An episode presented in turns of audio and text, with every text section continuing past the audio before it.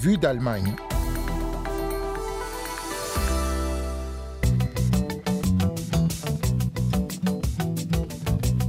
Ils sont mariés mais contraints de vivre séparés. Moro, sénégalais, doit valider un test d'allemand avant de pouvoir rejoindre son épouse Linda en Allemagne. Une formalité qui s'avère un parcours du combattant. Dans ce numéro de Vue d'Allemagne, coup de projecteur sur les difficultés de regroupement des couples binationaux. En deuxième partie de ce magazine, reportage en Israël où des Palestiniens de plus en plus jeunes prennent les armes contre les autorités israéliennes. Notre correspondante est allée à la rencontre d'habitants de Siwan, un quartier de Jérusalem-Est où un adolescent a récemment tiré sur deux Israéliens. Vous écoutez Vue d'Allemagne, c'est Anne Le Touzé au micro. Willkommen et bienvenue.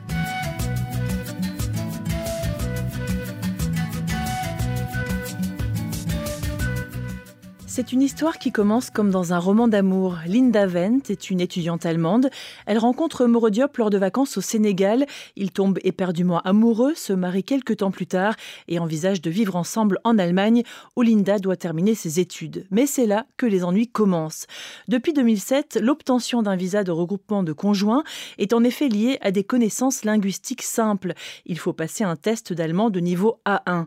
Depuis 14 mois, Moro Diop apprend donc l'allemand, mais il a a déjà tenté ce test trois fois et trois fois, il a échoué. La fois passée, les deux tests que je faisais, je savais que je ne vais pas réussir parce que je n'ai pas le bon niveau. Mais la troisième test que je faisais, le mois qu'on m'a donné mes résultats, j'ai pleuré.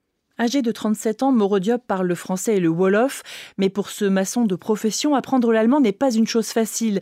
La dernière fois, il lui a manqué environ 20 points sur 60. Quand on fait les cours, c'est comme on apprend à l'école. Mais avec les examens, c'est comme si tu, passes dans une épreuve de baccalauréat. Ceux qui ont le, niveau des, études, on peut dire que c'est facile pour eux. Mais par exemple, comme moi, j'ai laissé l'école euh, plus de 15 ans. C'est un peu difficile euh, pour que je m'adapte à ce niveau. Début 2022, Moro Diop déménage de Mbourg à Dakar, la capitale, pour suivre des cours d'allemand à l'Institut Goethe. Après les échecs successifs, il prend aussi des cours privés deux fois par semaine chez un professeur, des cours que finance Linda Wendt depuis l'Allemagne. Si on fait un cours à Dakar, c'est presque 450 euros juste pour les cours, mais aussi encore 60 euros pour faire l'examen. Lui, il se déménageait l'année passée une fois là-bas, je devais payer la caution, ça c'était presque 400 euros et le, logement aussi. Donc, on a déposé plusieurs mille euros pour cela, aussi pour le document. Et s'il a les, les enseignants privés, je paye presque 300 euros chaque mois juste pour les deux jours de cours. Au total, le couple a déjà dépensé plus de 6 000 euros. Les jeunes époux vivent difficilement cette situation stressante à près de 5 000 kilomètres de distance l'un de l'autre. Moreau a dû abandonner son travail et ne peut plus soutenir sa famille à Hambourg. Un oncle fait pression sur lui pour qu'il divorce. Il n'aimait pas que je me marie avec euh, une touba, une blanche. Il dit que avec la femme que je vis, elle me laisse là, elle vient quand elle veut, elle baise avec moi, après elle retourne. C'est comme si euh, elle m'utilise, quoi, là, ma femme m'utilise. Linda Wendt, quant à elle, est en colère contre les autorités allemandes. Ma mère m'a dit toujours que ça va être difficile, mais je ne le croyais pas.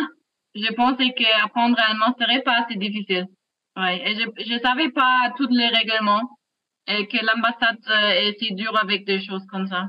Je me disais, je suis allemand, j'ai des droits, en 2022, plus de 12 000 personnes, soit plus d'un tiers des candidats de 30 pays, ont échoué au test d'allemand. Selon le ministère allemand des Affaires étrangères, entre 8 000 et 10 000 demandes de regroupement de conjoints ont été rejetées ou abandonnées sur la même période. Linda et Moreau n'ont pas encore déposé leur demande, mais ils comptent le faire quel que soit le résultat de la quatrième tentative. Dans la loi, ils ont dit s'il a essayé pendant une année, mais ça ne marche pas, mais il a fait l'effort, parfois, ils vont accepter qu'il vienne sans avoir l'examen. Ouais, c'est ça qu'on essaye maintenant. Linda Wendt a écrit à une vingtaine de députés pour plaider sa cause, mais rien n'y a fait, constate-t-elle avec dépit. L'assouplissement de la loi est pourtant prévu dans le contrat de coalition entre sociodémocrates, Verts et FDP au pouvoir. Depuis décembre 2022, il est d'ailleurs étendu au personnel qualifié. À la tribune du Bundestag, la députée social-démocrate Gulistan Yüksel plaide pour une généralisation de cet assouplissement. Depuis des années, je reçois des lettres de personnes qui sont contraintes de vivre séparées parce que leur conjoint ne peut pas fournir de certificat de langue. Je pense que personne dans cette salle ne souhaiterait vivre une telle chose. C'est pourquoi, mesdames et messieurs, dans le prochain paquet législatif, nous simplifierons l'obtention de l'attestation linguistique pour le regroupement des conjoints. Une deuxième réforme du droit de séjour est envisagée pour le deuxième semestre 2023, mais le projet se heurte à la réticence du Parti libéral qui évoque ouvertement sa crainte des mariages arrangés. Mais ce règlement ne concerne pas tout le monde. Les ressortissants des États membres de l'Union européenne et de certains pays tiers vivant en Allemagne peuvent par exemple faire venir leur partenaire sans test de langue. Cela ne vaut pas pour le Sénégal. Je trouve que c'est une discrimination contre les, les Africains et les citoyens allemands parce que s'il était d'Australie, c'était pas comme ça. S'il était de Japon, c'était pas comme ça. Donc je le, je le comprends pas vraiment. Il existe 174 centres de visa dans le monde, mais dans 67 pays, il n'est pas possible de passer de tests certifiés. L'Association allemande des familles binationales a rassemblé des témoignages de couples concernés. Comme Moreau et Linda, ils décrivent des cours d'allemand trop chers, les échecs successifs et des obstacles bureaucratiques dans les ambassades. Un Allemand qui essaye de faire venir sa femme du Koweït raconte son impuissance à aider son épouse à distance. Un autre Cubain doit parcourir 900 km pour passer l'examen d'allemand. Une psychologue dont le mari égyptien s'est vu refuser le visa, envisage désormais de quitter l'Allemagne. Moro Diop, lui, n'a pas l'intention de dépendre de Linda Wendt une fois qu'ils vivront ensemble en Allemagne.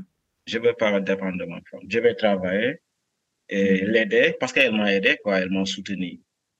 Comme je lui dis ça toujours, euh, chaque jour je lui dis ça, je n'ai jamais eu l'esprit pour aller en Europe. Si je vais en Allemagne, c'est pour travailler et de t'aider. Parce que je ne veux pas me séparer d'elle, quoi. Les jeunes époux comptent bien être réunis tôt ou tard. Au besoin, ils iront vivre ailleurs qu'en Allemagne. Tous les deux rêvent d'avoir des enfants et une maison, une vie normale en somme. En attendant, Moro Diop se prépare intensivement à son quatrième test de langue qui doit avoir lieu le 7 avril. Épreuve qu'il maîtrise déjà un peu l'allemand, nous le laissons conclure dans la langue de Goethe. Ich möchte endlich mit meiner Frau zusammenleben. Das ist mein Traum. Je souhaiterais enfin vivre avec ma femme, c'est mon rêve. Si vous voulez lire plus de détails sur l'histoire de Linda Vent et de Moro Diop, rendez-vous sur le site infomigrant.net. Je précise ici que nous avons modifié les noms de famille de Linda et de Moro à leur demande et je remercie ma collègue Andrea Grunau pour la collaboration fructueuse sur ce sujet qui concerne des dizaines de milliers de couples binationaux chaque année en Allemagne.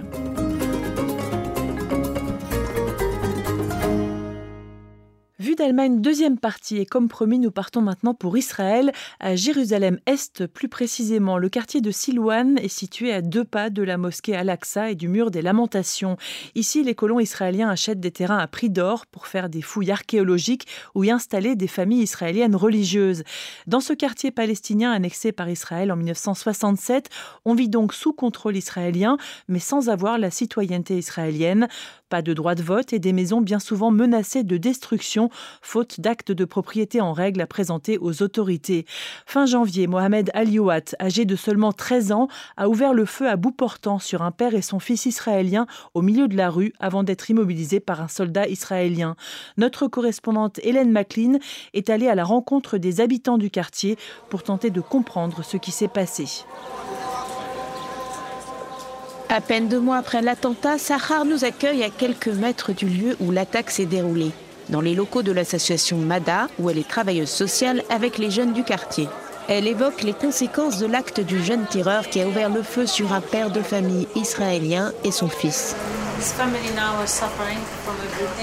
Aujourd'hui, sa famille souffre énormément à cause de tout cela. Sa mère n'arrive plus à parler, elle ne s'exprime pas, ne réagit plus. Elle est toujours sous le choc. Mais c'est encore un enfant. Il est très jeune pour avoir fait une telle chose. Depuis qu'il a été arrêté, personne n'a eu le droit de lui parler et de lui demander pourquoi il a fait ça. Mais ce que l'on sait des voisins et de leur entourage, c'est que le garçon qui avait été tué à Silouane une semaine avant, lors de clash avec la police, c'était son copain. Il était son voisin. Dans ce quartier rongé par la drogue et la délinquance, des affrontements ont bien souvent lieu la nuit entre les jeunes palestiniens et la police israélienne. Les adultes n'ont guère d'emprise sur ces adolescents prêts à tout. Je ne lui donne pas d'excuses, non, parce qu'il s'est détruit lui-même. Cette violence est extrêmement difficile pour nous en tant que parents, pour nos familles, pour le pays palestinien et pour nos enfants. Nous devons délivrer un message à nos enfants. Ce n'est pas à vous de faire ça. Vous devriez avoir d'autres responsabilités à votre âge. Vous devez aller à l'école, avoir des diplômes. C'est la seule manière d'aider notre communauté. Mahmoud, âgé de 23 ans, a grandi dans ce quartier. Il travaille par contre dans un théâtre du centre-ville pour des Israéliens avec qui il s'entend bien. Pour lui, le problème, ce sont les autorités qui oppressent la jeunesse palestinienne. Tout ça à cause de la tension. Dès qu'elle nous voit, la police nous contrôle tout le temps sans aucune raison. Ils nous fouillent devant tout le monde. C'est extrêmement humiliant. Les policiers se comportent mal avec nous. À Silouane, c'est tout le quartier qui est menacé de démolition. On parle d'environ 100 maisons. La mairie prétend qu'elles ont été construites sans permis. Mais la plupart ont été bâties bien avant l'occupation israélienne, époque où il n'y avait pas besoin de permis de construire. Les Israéliens qui occupent Silouane obtiennent des permis de construire en une journée. Ma famille, ça fait 10 ans qu'elle demande un permis de construire pour agrandir sa maison et on ne lui donne pas. Pourtant, certains s'en sortent grâce à la musique. Le rap, avec ses textes engagés, trouve un écho de plus en plus important chez les jeunes Palestiniens. Une manière de lutter contre l'oppression par des mots. Nous sommes en intifada depuis 1948, mais ça arrive sous forme de vagues. Certaines sont grandes, d'autres plus petites. C'est parfois quelques jours, ça peut être parfois pendant des mois pour les plus grandes tous les rappeurs d'ici, à Jérusalem et de Palestine et partout, même les Palestiniens qui sont en dehors du pays, toutes leurs chansons parlent de politique. La principale raison pour laquelle moi je fais du rap, c'est aussi la politique. Le rappeur Mouzi Raps a grandi à Jérusalem. Adolescent, il jetait des pierres sur les colons et a même été incarcéré plusieurs fois. Aujourd'hui, c'est à la fin de ses concerts qu'on l'arrête pour ses textes jugés trop virulents par le gouvernement israélien. L'art avant le poison. Je suis fan de ce texte. Ça veut dire que le gouvernement tue les artistes avant même de tuer les vendeurs de drogue. Il tue l'art et encourage le trafic de drogue. Dans un mois, ce rappeur sera papa pour la première fois, mais pense-t-il pouvoir élever sereinement son enfant à Jérusalem?